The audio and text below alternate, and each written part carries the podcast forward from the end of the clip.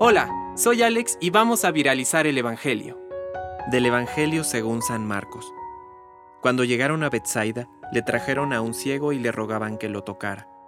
Él tomó al ciego de la mano y lo condujo a las afueras del pueblo. Después de ponerle saliva en los ojos e imponerle las manos, Jesús le preguntó, ¿Ves algo? El ciego, que comenzaba a ver, le respondió, Veo hombres, como si fueran árboles que caminan. Jesús le puso nuevamente las manos sobre los ojos y el hombre recuperó la vista. Así quedó curado y veía con toda claridad. Jesús lo mandó a su casa diciéndole, Ni siquiera entres en el pueblo. Palabra de Dios. Compártelo, viralicemos juntos el Evangelio. Permite que el Espíritu Santo encienda tu corazón.